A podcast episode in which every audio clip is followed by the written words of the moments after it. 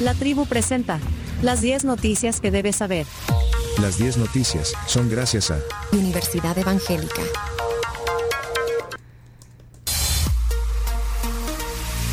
La influencia en la salud de tu país, estudiando el doctorado en medicina en la Universidad Evangélica, obteniendo el 50% de descuento en tu matrícula al inscribirte al ciclo 01-2024. Universidad Evangélica, influenciadores con valores. Bien, eh, noticia número uno. Votos de salvadoreños en el exterior ya son 955% más que los de la elección 2019 y ha recibido intentos de hackeo. Bueno, el Tribunal Supremo Electoral registró más de 40.200 votos durante las primeras 72 horas de la votación anticipada desde el exterior para las próximas elecciones a través del sistema de voto electrónico por Internet.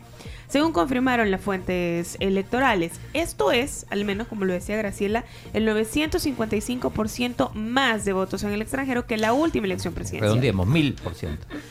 Redondeando. Sí. Bueno, y, y decía Graciela que eh, el sistema de voto electrónico ha tenido ataques, eh, 35 ataques. Y eso está en la portada, en el titular principal del diario El Mundo.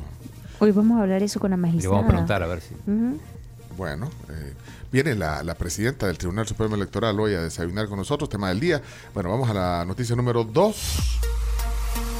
Pensiones en El Salvador, un sistema que ha favorecido a privilegiados y ha perjudicado al pueblo. Eso lo dijo Patricio Pineda, estuvo aquí, él es eh, miembro de la Mesa de Trabajo por una Pensión Digna, nos visitó en la tribu, eh, hablamos acerca del sistema de pensiones, eh, donde en este momento quien se jubile estimó recibirá a lo sumo solo un 30% de su salario como pensión. Ayer, por la tarde, la ASAFondos, que es la Asociación Salvadoreña de Administradores de Fondos de Pensiones, aseguró en un comunicado que el pago de capital e intereses de los certificados de financiamiento de transición, los CFT, serán diferidos. De estos certificados dependen los fondos que alimentan las pensiones de los afiliados a las AFP y por ende cualquier cambio de los mismos impacta a los trabajadores. Ahora, eh, eh, hay que ver Hubo mucho comentario, Sí, hay- mucha reacción. hay que ver lo que puso ASAFondo. Bueno, eh, ¿Tuvo que ver con la entrevista? No. No sé, pero bueno, es que habían varios comentarios también. eh, de hecho, había visto otra nota en otro medio sobre, sobre este tema de las pensiones, pero eh, Asafondos eh, dio un, emitió un comunicado ayer. Eh, dice, ante algunas noticias que han difundido diferentes medios de comunicación y en redes sociales, la, la asociación, la Asafondos, aclara y ahí aclara que se estableció que los CFT devengarían una tasa de interés anual del 7%, que es superior a la que generaban los otros, que eran los SIP. Eh, los SIP son los certificados de inversión previsionales y estos son, estos son los certificados de financiamiento de transición. Eh, se determinó que la emisión de CFT gozaría de un periodo de gracia de cuatro años para el pago de capital e intereses. Durante dicho periodo, los CFT se encuentran devengando intereses y su pago se encuentra diferido hasta la finalización del periodo de gracia. Al igual que el pago de capital, que de acuerdo a las condiciones establecidas iniciará pasado dicho periodo. En virtud de lo anterior, los afiliados no están incurriendo en pérdidas, ya que la tasa de rentabilidad aplicada en sus cuentas individuales incluye los rendimientos devengados por la CFT a la tasa de interés del 7% antes mencionada, significando un mayor rendimiento que en años anteriores. Ahí está el comunicado. Sí, Eh, habría, que, habría que desglosar un poco y entenderlo. Sí, pero yo vi las reacciones de la gente, por lo menos en, en Twitter, y mucho escepticismo. No, Sí. no creen, incluso dicen, bueno, ¿y qué pasa si después hay otro periodo de gracia? Eh, por eso, yo creo que, que habría que, que hablar de esto, invitar a alguien de Asafondos. Invitemos. Pues René Novelino. Conta, con eso. Le escri- chino. Con la invitación, sí, sí, después si, si no quiere venir. ya. O sea que eh, yo entiendo que te pagan, o sea, te van a pagar más tarde, pero la rentabilidad, el interés de la, de la rentabilidad va a ser más alto. Así, así se entiende, pero Bueno, Merlin Barrera puso un dudas. tweet también, eh, que, bueno, ex, ex viceministra de Economía, decía, periodo de gracia de cuatro años. Deberían darnos un estado de cuenta mensual de intereses devengados por pagar en nuestras cuentas individuales. ¿Qué garantía hay que en cuatro años no haya una nueva ley por resaldo? ayer lo decíamos, este tema es denso. O sea, este, este tema es denso. eh, Denso, muy técnico. Ajá. Y el comunicado de Asafondos es muy técnico. Entonces, por eso que yo creo que, bueno, eh, sí enfatiza que, por lo menos el, el comunicado enfatiza que la rentabilidad subirá. Eso sí lo enfatiza. Pero creo que eh, habría que desglosar ese tecnicismo. Totalmente. Bueno, a nosotros nos cuesta entender, pero, eh, pero además es un Creo tema. que mucha parte de la población le cuesta entender este tema. Bueno, vamos a la siguiente noticia. Noticia, eh, ya, ya eh, vas a hacer la gestión para que para desglosar el tecnicismo. Conta con eso. Bueno, eh, noticia número 3. El presidente de la Asamblea admite que se debe de corregir presupuesto que aumenta rubro de salarios, aún con reducción de personal. El presupuesto de la Asamblea Legislativa para este año presenta 51 plazas menos que en el presupuesto votado para 2023, pero aumentó el monto que gastará en salarios por 988.440 a pesar de la reducción de 24 diputados y sus equipos, por lo que el presidente de la institución, Ernesto Castro, reconoció ayer que es algo que se debe corregir. Eh, tenemos eh, la palabra de Ernesto Castro cuando le pregunta a la periodista Jessica Guzmán, insistente, eh, sobre este tema. Escuchen. Ah, de, de lo del aumento. El aumento, sí, sí, porque hay como una contradicción. Eh, bueno, eh, aquí está lo que dijo el presidente de la Asamblea. La regada que hicieron políticos. No, no, ese es Patricio Pineda, que al final no lo, no lo, no lo pusimos de la, de la anterior. Sobre el presupuesto de la Asamblea Legislativa fue, eh, ya fue público y este se, se ve una, un aumento en el rubro de salarios por casi un millón de dólares. ¿Cuál es la justificación eh, tomando en cuenta que habrá una reducción de diputados? Sí, mira, hay una reducción vea, en, en el presupuesto en general. En general la reducción está, como ya lo hemos explicado muchas veces, alrededor de 3.5 este año, pero al final van a ser 15 millones en tres años, en el periodo de tres años, cuando eso se estabilice. Sabemos de que la próxima legislatura va a iniciar a partir de mayo, de mayo a, a- a diciembre. Eh, yo creo eh, que todavía hay muchas cosas todavía que hacer en esta Asamblea Legislativa. Incluso hay reducciones que van a hacer. Si Dios lo permite eh, y yo pueda ser parte de esa toma de decisiones en la próxima, en la próxima elección, en la, en la próxima legislatura, eh, una de las cosas en las que yo estoy insistiendo es que los grupos parlamentarios tienen un excesivo presupuesto. Eh, no debe de ser así. Creo de que tiene que bajar todo eso. Y ahí es donde la razón en la que estábamos viendo precisamente lo que tú me acabas de decir el día de ayer en junta directiva, es que han bajado el tema de las plazas, pero se aumentó en el tema de los, de los, de los salarios. Y eso es algo que no debe de suceder. Y tenemos que revertir eso. ¿Pero por qué se ha aumentado? Porque por ese, por, por ese jueguito que hicieron que no vamos a permitir. Pero O sea, eso fue no- aprobado de, es- o sea, eso fue aprobado en esta en este año pasado y eso es lo que va a funcionar para este 2024. Sí, es algo que se tiene que corregir. Pero usted votó para ese aumento. tenemos más O sea, lo que, no, nosotros lo que votamos fue por un presupuesto. Nosotros lo que votamos... Hicieron la de Carsten Riva al final. Sí, tenemos, no, ya, ya tenemos otra pregunta. No, bueno, eh, es que, eh, es que eh, pues si, si van a reducir la- lo- lo- los diputados, y te- o sea, tendría que haber una reducción. No, lo que pasa es que se hicieron ese jueguito y si lo que votaron fueron ellos. ¿A quién es? Si usted votó, le dice, bueno. ¿Tienen mayoría o no? Además, ¿dónde fue analizado ese presupuesto? Ajá. eh, Pregunta no- sencilla. Ajá, porque A dice, ver, nosotros, nosotros, nosotros votamos por un presupuesto, dijo. Pues sí, pero usted votó. Sí, pero, Pero por un votaron a ciegas. Bueno, pero que lo iban a revertir, eso sí dijo, lo vamos a revertir. A corregir. A corregir, pero parece que para la próxima. Para Bueno. el próximo presupuesto. Noticia número 4. Eh, reaccionó Mauricio Funes de eso. ¿Qué dice? Suspenden inicio de juicio del diputado Guevara contra concejal Silva por solicitud de separar jueza del caso. No te dejan hablar. No me Chino, dejan hablar. Ah, reaccionó, perdóname, no, Chino, pensé que no es nada comparado con este impresentable. Así arranca. Pensé que estabas haciendo una preliminar de la noticia Con 4, los Chino. tapones de punta. salió. Se habló Mauricio Funes. Bueno, pero dice cualquier Le cosa. manda también. saludo al chico. Dice Ahora sí, Camila, perdón. Bueno, suspenden inicio de juicio del diputado Guevara contra el concejal Silva por solicitud de separar jueza del caso. O sea, sí ese caso de- de- del tema de difamación y calumnia en perjuicio del diputado Cristian Guevara. El concejal Héctor Silva pidió que, que, que se suspendiera entonces. Entonces, bueno, se suspendió. Porque recusaron a la jueza, ¿no? Bueno, noticia número 5. Elecciones bajo régimen de excepción. Diputados aprueban vigésima segunda prórroga. Eh, Eso, eso es lo- ese titular lo sacaron del diario de hoy. Eh, elección presidencial será bajo régimen de excepción, dice, porque hay, bueno, eh, Sí. y, y tiene que ver algo, alguna limitante que la elección no puede hacer en- en- en- durante un régimen de excepción. No, no, Ah, si bueno. no, si no está Ah, entonces, ¿por, por qué lo pone así? Porque es una curiosidad. Ah, bueno, bueno, entonces el titular es una curiosidad y aquí lo pusimos tal como... Bueno, y la noticia es que la Asamblea prorrogó por vigésima segunda, o sea, número 22, chino. 22.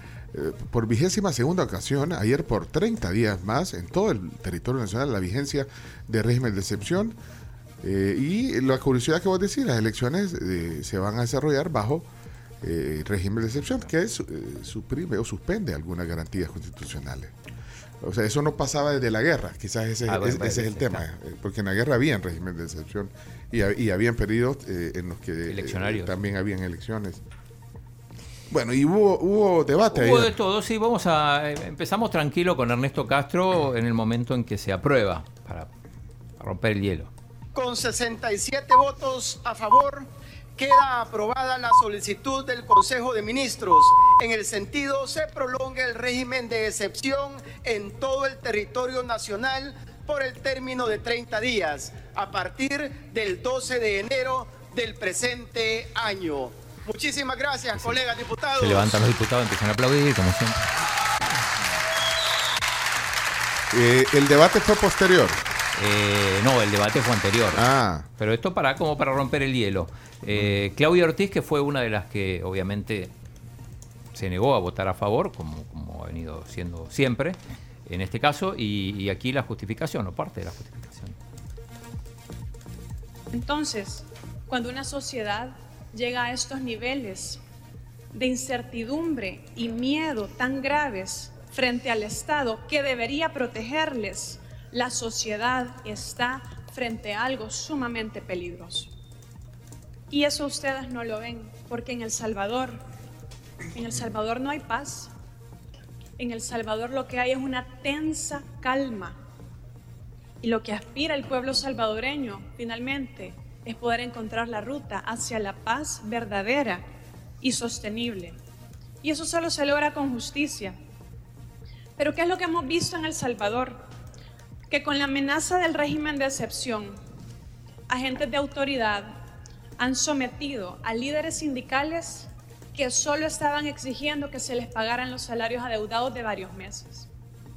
Con la excusa y con la amenaza del régimen de excepción, agentes de autoridad también han obligado a la gente que se rebusca vendiendo en las calles de diferentes municipios de nuestro país para que quiten sus ventas y se queden sin un ingreso, con la amenaza que se los van a llevar con el régimen.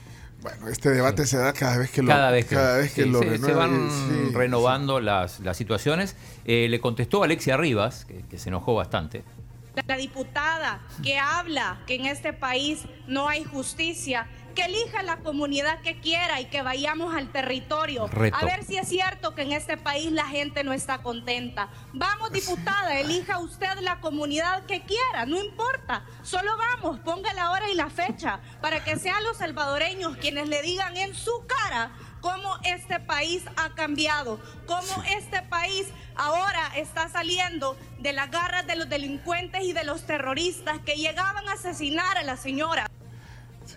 Bueno, ahí, ahí se, se alteró la diputada Alexia, a- Alexia Rivas. Peleense pues. Ya se van a pelear. No, tal vez no. No, y, y no va a ir, creo yo, no le va a acompañar. Eh, no, pues están en plena campaña. ¿no? La, la retó que fueran. Bueno, eh, que- Eh, y, y tenemos la palabra de Marlene Funes, del FMLN, que también se votó en contra, eh, vehemente, como siempre también eh, Marlene. Los veo payulos y preocupados a algunos diputados y otros enojados pidiendo el voto, suplicándole al pueblo, diciéndole, ay, mire, casi vote por mí, porque si no, qué barbaridad, esto va a cambiar. Dándome la razón una vez más. Esta es una estrategia electoral no tienen amor por la humanidad y juegan con la paz, la sangre y la dignidad del pueblo salvadoreño.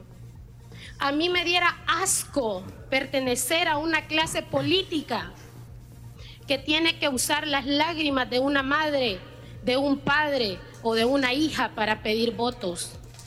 Eso es abominable, sucio. quizás más grave que lo que hacían los delincuentes.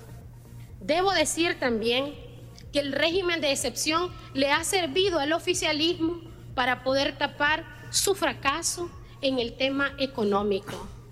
Le ha permitido tapar su fracaso en el tema de la generación de empleos y de la inversión extranjera. Bueno, el, el chino, eh, ya vieron por qué no se pierde las plenarias. No, ¿verdad? sí. Gozas, vos Chino. gozás con lo Y, que. y hay sea. que hacer un resumen porque si tenés para poner. Es tu Sí. gran hermano salvadoreño, chino. Si vos me dejaste, pongo 10 audios. Mira, aquí hay alguien que, te, que está mandándote un mensaje. Me dice: No es curiosidad lo del tema. De que- particularidad, ¿qué es? No, eh, eh, es por meterle morbo y vender amarillismo. Eh, Hacer esa. No, no, porque, bueno, el, el- yo no, no, no respondo por el titular, pero sí es una, es una particularidad. ¿Cuándo fue la última elección que, que pasó eso? Pero yo te leo ahí lo que decía un oyente. Eh, número 6, noticia número 6. The New York Times destaca a El Salvador entre los 52 destinos para visitar en 2024. El periódico estadounidense The New York Times destacó a El Salvador entre los 52 destinos para visitar este año en una entrega especial en la que hace una recopilación de los países más recomendados para conocer por sus atractivos turísticos y por su gastronomía. Además, resalta que se trata de una nación con un importante avance en materia de seguridad. Está ubicado El Salvador en la posición 33 eh, de este recuento que hace cada año. Hoy nos preguntábamos temprano por qué 52 destinos. ¿Uno por semana? Uno, uno por semana puede Ajá. ser. Bueno, pero ahí están varios de- destinos, eh, incluyendo Australia, Marruecos, París. En, en general, la mayoría son ciudades o, o lugares. En el caso de El Salvador, es uno de los pocos que es, el país, en general. Sí, porque, Eh, porque, por ejemplo en Suiza, Ginebra, destaca Ginebra, Ginebra. sí. Ajá. Eh, de los 52 destinos, hay 10 que pertenecen a los Estados Unidos. Después está Quito, por ejemplo, que bueno, que no, no- evidentemente cuando hicieron esto no, no tuvieron en cuenta. sí. Les vamos a compartir el link de, eh, es, bonito cómo lo pone el New York Times también para que lo puedan ver. Ahí está en, el- en la cuenta de X o de Twitter de Somos la Tribu FM. Especifica lugares también Sí. que visitar del país. Bueno, vamos rápido con la siguiente noticia número 7. Ministro de Salud recomienda administrarse vacuna bivalente por nuevo repunte de casos de COVID. Bueno, hoy hablamos temprano. eh, también comprobamos que una gran cantidad de oyentes nos, nos mandaron mensajes de que estaban con algunos síntomas, gripes, etcétera. Algunos incluso con COVID. eh, ante un repunte mundial por estas nuevas variantes de COVID, eh, dicen que son mucho más transmisibles, pero menos letales. El ministro recomendó a la población administrarse la vacuna bivalente en cualquier unidad de salud del país. Eh, Tengo eh, cifras actualizadas del ministro de Salud. Confirmó cinco pacientes con COVID que se encuentran ingresados ya en el Hospital El Salvador y que solo este martes 9 de enero se tuvieron nueve pruebas positivas en hospitales privados y 10 pruebas positivas en hospitales públicos. Además, no descartó que la subvariante de Omicron ya esté en el país. Estuvo hoy en una entrevista. Sí, esta mañana ma- le tocó madrugar, porque la, la entrevista de Noticiero El Salvador, que es la de la mañana temprano. ¿Y lo vas a poner? Sí, sí, sí. Ah, aquí está el ministro, la vi. El, el COVID vino para quedarse y claro, de esto es lo que se está sucediendo o lo que se está viendo a nivel internacional actualmente y es que estamos teniendo un incremento de casos a nivel internacional y específicamente de una de las variantes que ha sido una de las más frecuentes, una de las que mayor eh, facilidad en la transmisión ha tenido y se ha hablado mucho de esta variante que se llama Omicron. Una de las, de las variantes que con su facilidad de transmisión ha perjudicado mucho en el mundo entero. Y es que, si bien es cierto, la característica del virus del COVID-19 ha sido a mayor facilidad de transmisión y a mayor eh, tiempo en el, en el transcurso de esta enfermedad, también ha disminuido los efectos o la agresividad del virus, pero también esa capacidad de facilidad en el contagio puede llegar a penetrar a aquellos grupos vulnerables que usualmente son los que tienen mayor riesgo de una complicación. Bueno, ahí estaba el ministro eh, Fran Alaví, hablando sobre este incremento. Eh, vamos a la noticia número 8. Suben los montos requeridos para tramitar la visa mexicana desde El Salvador. A partir del 1 de enero, los salvadoreños que deseen obtener la visa de turismo mexicana deberán tener un salario de 1.461 dólares. El monto de la solvencia laboral debe ser libre de descuentos de ley, seguro social, AFP y renta. Y además, la otra opción es tramitar la visa por medio de una cuenta bancaria con un monto de 4.380 dólares que hayan estado ahorrados por lo menos seis meses. Si no, no te dan la visa, si no tienes dinero. Mm, Tampoco es garantía que te la den. No, Esto nada más es un requisito como empezar el trámite. Ajá. Y, y si no ganas más de 1.461 libres, No puedes. No hay tampoco. plata. No hay plata. No, no podés eh, optar por una visa mexicana. Bueno, No hay plata. No hay plato, no hay plato. bueno, vamos a la 9. Ecuador declara conflicto armado interno y ordena neutralizar al narco. Eso fue muy viral ayer. eh, eh, firmó un decreto ejecutivo declarando conflicto armado interno. El, el presidente eh, de Ecuador ha ordenado a las Fuerzas Armadas ejecutar operaciones militares para neutralizar a esos grupos, dijo eh, en el comunicado el presidente Daniel Novoa. Eh, hay un estado de excepción. Ayer hablamos de eso, 60 días. Bueno, hay ataques a la prensa, motines carcelarios. Se tomaron un canal. De hecho, eh, mucha gente también estaba hablando que probablemente eh, era una iniciativa que había salido de Rafael Correa, lo cual también me pareció muy, muy fuerte, porque decían, bueno, perdió el poder el correísmo, entonces se están vengando de esta manera. No sé qué tan atinada sea esa, esa postura, pero Rafael Correa se manifestó a través de un video en el que mencionaba que estaba eh, con una total disposición de apoyar en lo que quisiera al presidente Novoa, eh, todo por obviamente eh, lo bueno que puede llegar a pasar en el futuro para Ecuador. Bueno, neutralizar, ¿qué significa? Porque dice... eh, frenar, Detener, ordena, frenar. neutralizar.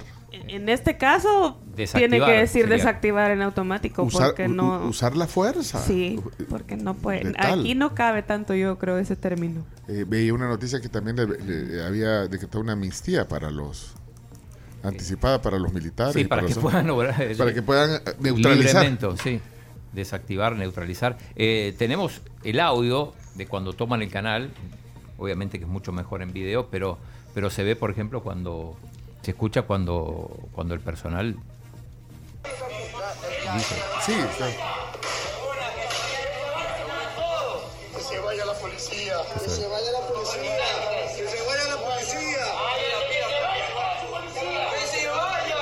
Oye, yo, yo, yo pensé que eso iba a terminar muy trágico, pero al final eh, pudieron neutralizar, usando la palabra que... que- que- Sí, en ese caso es neutralizar, ahí sí aplica porque si los hubieran si los hubieran matado a todos no era neutralizar. Sí, pero lo- los agarraron a todos. Y, y- muy jóvenes. Y creo que no hubo ni, ni, resi- ni mucha resistencia, ni tiros, ni nada. eh, Había hasta menores de edad. dentro del canal de televisión. Ah, Sí, ahí está. Uno, unos salían ahí hasta llorando después que los habían apresado. Bueno, todo eso pasa en Ecuador. Eh, el presidente Bukele puso ayer, eh, a eso de las 2 de la tarde, un tuit que se los leo textual. No es soplar y hacer botellas, puso.